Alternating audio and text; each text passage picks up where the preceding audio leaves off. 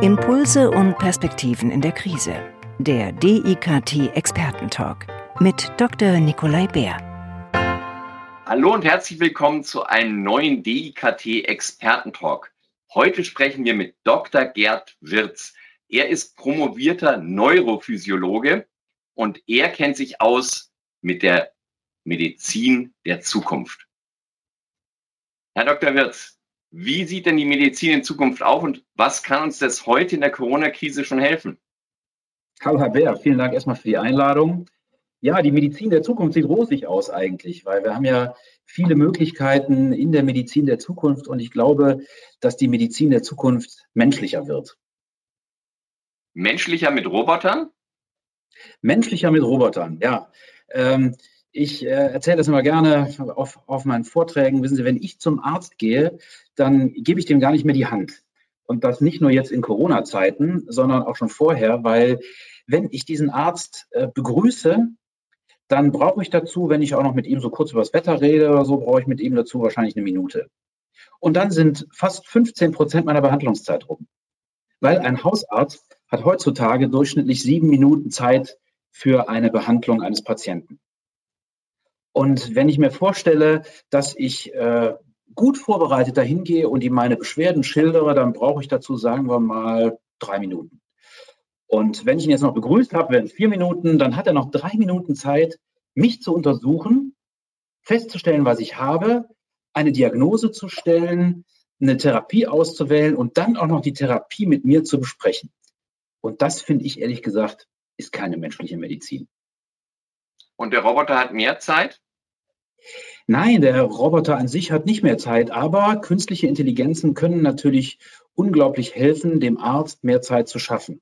Und überhaupt die äh, Medizin der Zukunft in seinen vielen Facetten. Also wir sehen das ja jetzt aktuell, ist so das ehemalige Aschenputtel Telemedizin. Das rauscht irgendwie nach oben. Alle wollen Telemedizin haben, weil man muss dann nicht zum Arzt gehen. Und das ist auch für den Arzt eigentlich ganz praktisch, weil viele äh, Routinebesprechungen können telemedizinisch abgewickelt werden. Dann hat der Patient keine Anreise zum Arzt, der Patient hat keine Wartezeiten und der Arzt kann auch viel schneller und aktiver mit Telemedizin umgehen und hat dann wieder für die Patienten, die bei ihm persönlich sind, viel mehr Zeit. Also äh, im Moment sind wir gerade getrieben durch diese äh, grauenhafte Pandemie. Auf der anderen Seite aber dazu verdammt auch Möglichkeiten zu nutzen, die wir vorher vielleicht mit spitzen Fingern angepackt haben. Und Telemedizin ist genau so ein Punkt. Jetzt ist es so, normalerweise meinen Arzt, den kenne ich, da habe ich auch ein Vertrauensverhältnis. Funktioniert Telemedizin besser, wenn ich den Arzt schon kenne? Oder glauben Sie, dass man die Leute auch daran gewöhnen kann, dass sie einfach wildfremden Ärzten auf dem Bildschirm sozusagen so vertrauen, wie wenn man sich eben persönlich unterhält und wenn es nur die sieben Minuten sind. Hm. Also äh, es strömen ja im Moment auf den Markt äh, kommerzielle Anbieter von telemedizinischen Leistungen und da kann man sich seinen Arzt nicht immer aussuchen. Da ist man darauf angewiesen, einen Arzt zu bekommen, der gerade vielleicht auch zufällig frei ist und per System ausgewählt wird. Das mag für den einen oder anderen sicherlich äh, befremdlich sein. Hm, ich glaube, im Moment haben die Ärzte die praktizieren und die noch alleine praktizieren in der Gemeinschaftspraxis, haben sie die Riesenchance, äh, genau mit diesem Aspekt, den Sie gerade ansprechen, ähm, selber die Telemedizin für sich zu erobern. Natürlich möchte ich viel lieber mit einem Arzt äh, zusammenarbeiten, den ich schon kenne. Und da gibt es auch viele Studien zu, die das natürlich zeigen. Und zudem habe ich auch bei der Telemedizin mehr Vertrauen. Ähm, aber die Ärzte, die im Moment praktizieren, die müssen dann den Mut haben, diese Telemedizin auch wirklich in ihren Praxisalltag zu integrieren. Weil meine feste Überzeugung ist, wenn sie das nicht tun, dann werden sie irgendwann von den kommerziellen Anbietern überrollt. Okay, jetzt sagen Sie, Daten sind die besseren Ärzte. Das klingt so ein bisschen George Orwell-mäßig für mich. Das klingt gefährlich, weil wir wollen ja eigentlich mehr auf unsere Daten aufpassen und wollen ja nicht noch mehr über uns preisgeben. Aber ist das vielleicht doch der gesündere Weg? Ja, selbst unser Gesundheitsminister hat mal gesagt, äh, Datenschutz ist was für Gesunde. Und ähm, äh, ein bisschen Wahrheit steckt da auch drin. Und ich glaube nicht, dass Daten äh, unsere Ärzte ersetzen werden. Aber Daten haben natürlich bestimmte Vorteile. Wenn wir uns äh, zum Beispiel mal anschauen, ähm, dass ein Arzt eine Diagnose stellen muss, kann eine künstliche Intelligenz, die er zur Hilfe nimmt, also nicht die ihn ersetzt, sondern die ihn unterstützt, äh, kann er zur Rate ziehen, weil in einer künstlichen Intelligenz kann ich ja quasi das gesamte medizinische Wissen, was vorhanden ist, speichern. Und bei allem Respekt vor, äh, vor der äh, Leistungsfähigkeit von Ärzten und von uns allen, das, was an Daten und ähm, ähm, Verknüpfungen eine, eine künstliche Intelligenz speichern kann, das kann kein Mensch.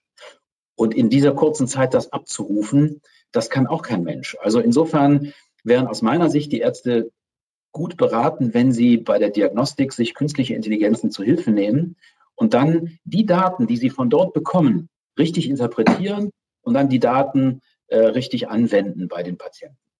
Also wenn ich von Datenmedizin spreche, rede ich nicht ausschließlich davon, dass wir Menschen unsere Daten spenden, äh, sondern dass wir auch von Daten äh, Nutznießer sein können, die existieren, und zwar die Gesam das gesamte medizinische Wissen. Was mir da ein bisschen fehlt bei der Diskussion, ist das Bauchgefühl und diese Erfahrung des Arztes, der schon viele Fälle gesehen hat. Der hat natürlich jetzt vielleicht nicht 50.000 Patienten gesehen, aber da ist doch auch so, sag ich mal, dieses Zwischenmenschliche, das Empathische. Das kann doch kein Computer ersetzen. Ja, nehmen wir mal als Beispiel ähm, Dermatologie ähm, die Erkennung von Hauttumoren, von bösartigen Hauttumoren.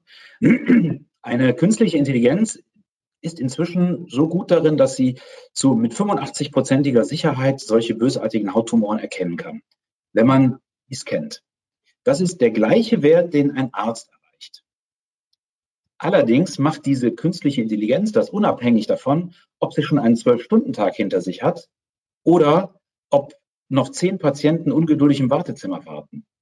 Das heißt, der Arzt kann dieses medizinische Wissen, was dann diese künstliche Intelligenz in diesem Bereich hat, ja auch mit seiner ganzen Erfahrung nicht ersetzen. Ein Dermatologe, der gut ist, der, der sieht vielleicht pro Woche äh, 200 verschiedene äh, Möglichkeiten äh, Hauttumore. Ja? Ähm, eine künstliche Intelligenz hat 20, 30, 40.000 gesehen. Das kann ein Menschenleben überhaupt nicht leisten äh, in Bezug auf Erfahrung. Die Erfahrung des Arztes, die spielt in meinen Augen eine Rolle in der, in der Übersetzungsfähigkeit und dann in der richtigen Therapie für den Patienten. Das kann eine künstliche Intelligenz nämlich nicht.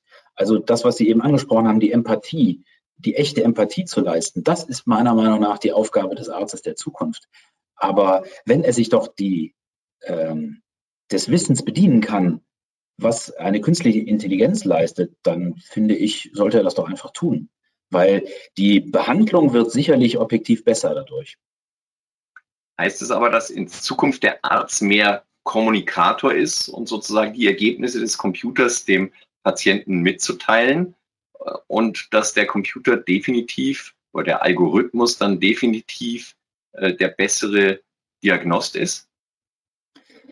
Also der, der, der Algorithmus ist aus meiner Sicht langfristig als, Dia als Diagnost äh, nicht zu schlagen, weil er eben so viel Wissen und so viel Erfahrung in sich vereint wie alle Ärzte zusammen. Und äh, Sie haben vollkommen recht.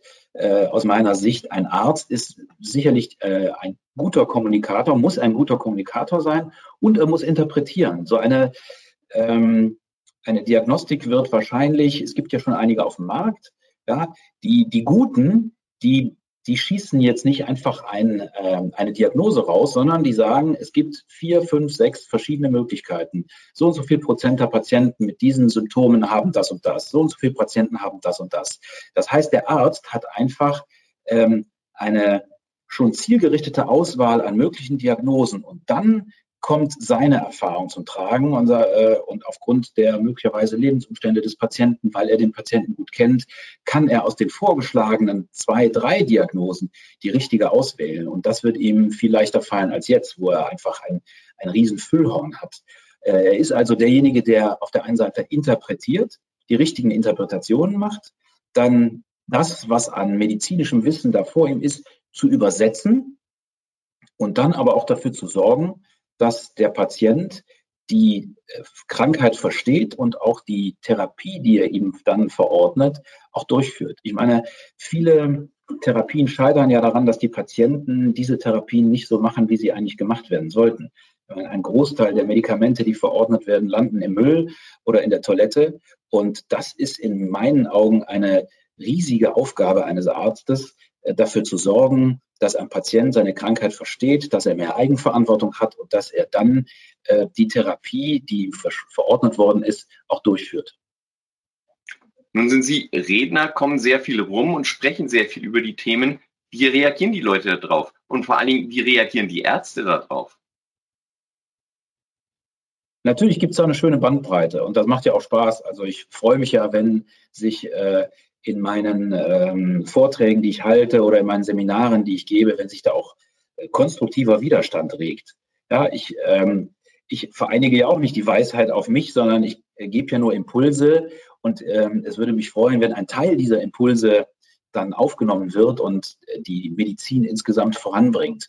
Also das ist von die von hohem Zuspruch wie ja, wir müssen endlich was für die Medizin der Zukunft tun, bis hin zu einigen, die dann äh, auch bei völliger Ablehnung sind und sagen, nee, lass uns doch alles so weitermachen wie bisher. Hat doch immer ganz gut geklappt.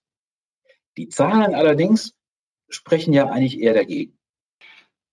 Wie erleben Sie selber die Krise jetzt? Ähm, Sie sind auch viel unterwegs, eben halten viele Vorträge, werben für dieses Thema auch. Ähm, jetzt sind Sie eingesperrt. Ähm, können Sie sozusagen online gut arbeiten oder wie gehen Sie mit der Situation um? Also für mich ist im Moment eine Zeit, äh, in der ich ja logischerweise nicht so viel unterwegs bin, weil die Vorträge ähm, seltener stattfinden, wenn dann nur noch online stattfinden und dann auch nicht mehr vor so großem Publikum. Ähm, das ist im Moment äh, auch in der digitalen Transformation noch nicht so ähm, üblich, dass man groß, großes Auditorium per Video äh, erfreut. Aber äh, für mich ist das eigentlich eine ganz gute Zeit, jetzt ähm, Erfahrungen zu sammeln und auch zu sehen, wie Erfahrungen zum Beispiel mit der digitalen Medizin gesammelt werden. Also im Moment, so traurig die Situation ist, äh, spürt man aber an vielen, vielen Stellen, ähm, was die digitale Medizin leisten kann. Das hört man allerorten. Jetzt wird über die Apps äh, diskutiert, die man nutzen kann, um die Verbreitung von äh, Corona einzudämmen. Das heißt, im Moment bin ich äh, so in der, in der aufsaugenden Form. Ich sehe, was passiert alles und ähm, versuche äh, das nachzuvollziehen und finde bestimmt ganz viel Stoff und Material für die Zukunft. Und ich glaube, auch meine Arbeit wird sich in Zukunft ändern, weil wir werden, wenn wir wieder äh, zu einem normalen Leben zurückkehren, wird die Medizin auch auf einer anderen Ebene sein, als sie vorher war. Und ich glaube, wir werden noch mehr Zuspruch für die digitale Medizin bekommen, weil viele, siehe Beispiel, was wir eben besprochen haben, Telemedizin gesehen haben, ähm, das funktioniert und es funktioniert gut. Jetzt wird ja dieser Tage gerade diskutiert über diese Corona-App oder Covid-19-App. Glauben Sie, dass viele Leute da freiwillig ihre Daten abgeben? Im Netz regt sich ja schon Widerstand gegen diese Überwachung. Ähm, ich habe da so meine Bedenken, ganz ehrlich. Wie kann man sozusagen die Leute dazu ermuntern, ihre Bewegungsdaten abzugeben? Mhm. Also ähm, diese App kann sicherlich ähm, dafür sorgen, dass wir ein bisschen die Verbreitung eindämmen, aber ich halte das im Moment auch für einen sehr weiten Sprung, ähm, dass Menschen äh, quasi ihre Kontaktdaten äh, freigeben, äh, um ähm, der Ausbreitung entgegenzuwirken, das ist schon für uns eine gefühlte starke Einschränkung der Freiheit. Also ich glaube auch, da muss ganz viel Überzeugungsarbeit geleistet werden. Und ähm, der Sinn und die Erfolgsgeschichten, die es darum gibt, sind ja noch relativ klein. Das heißt, wir haben äh, nicht den Beweis, dass das uns wirklich meilenweit nach vorne bringt. Und damit fehlen uns natürlich viele Argumente, die wir den Bürgern und, mit, äh, und, und Kollegen geben können, dass sie das nutzen und dass sie ihre Daten dazu freigeben. Okay. Wie lange glauben Sie, dauert es noch? ich bin ja ein grundsätzlich optimistischer Mensch. Ähm, Im Moment sieht man, dass die Verdopplungsraten ähm, deutlich sinken. Also wir sind jetzt, glaube ich, gestern Abend bei elf Tagen angekommen. Und ähm, ich weiß nicht, wie verlässlich die, die Daten aus China sind. Aber wenn man sich da mal die Verläufe angeguckt hat, hat insgesamt ungefähr acht Wochen gedauert, bis der Peak wieder weit unten war. Und äh, im Moment spricht für mich noch nichts dagegen, dass wir das auch in diesen acht Wochen schaffen, diesen Peak überwunden zu haben und wieder weiter unten sind. Wir äh, haben, wenn wir die Daten so zusammennehmen, Anfang März irgendwie die ersten größeren, äh, erste größere Anzahl von Fällen gehabt. Also heißt das, ähm, ich bin mal gespannt, wie es Ende April aussieht. Ich glaube, vorher kann man nicht sagen, aber im Moment spricht für mich nichts dagegen, dass diese Verteilungskurve bei uns ähnlich läuft wie die, die wir aus China kennen. Herzlichen aber die Glaskugel haben wir alle nicht. Herr Wirtz, das habe ich auch gemerkt, ja, aber wir wissen auf jeden Fall, mit äh, Algorithmen und künstlicher Intelligenz wird man in Zukunft besser diagnostizieren können. Es wird ein gewisser Gewöhnungseffekt eintreten müssen bei der Bevölkerung und vielleicht ist diese Corona-App ja ein erster kleiner Schritt dahin. Ich bedanke mich ganz herzlich für das Gespräch, wünsche Ihnen, dass Sie gesund bleiben und dass es Ihnen gut geht. Alles Gute und herzlichen Dank. Vielen Dank, Herr Bär. Tschüss, bis bald. Ciao. Der DIKT Expertentalk wird produziert vom Deutschen Institut für Kommunikations- und Medientraining. Die Trainings- und Weiterbildungsangebote des DIKT finden Sie unter www.medientraining-institut.de.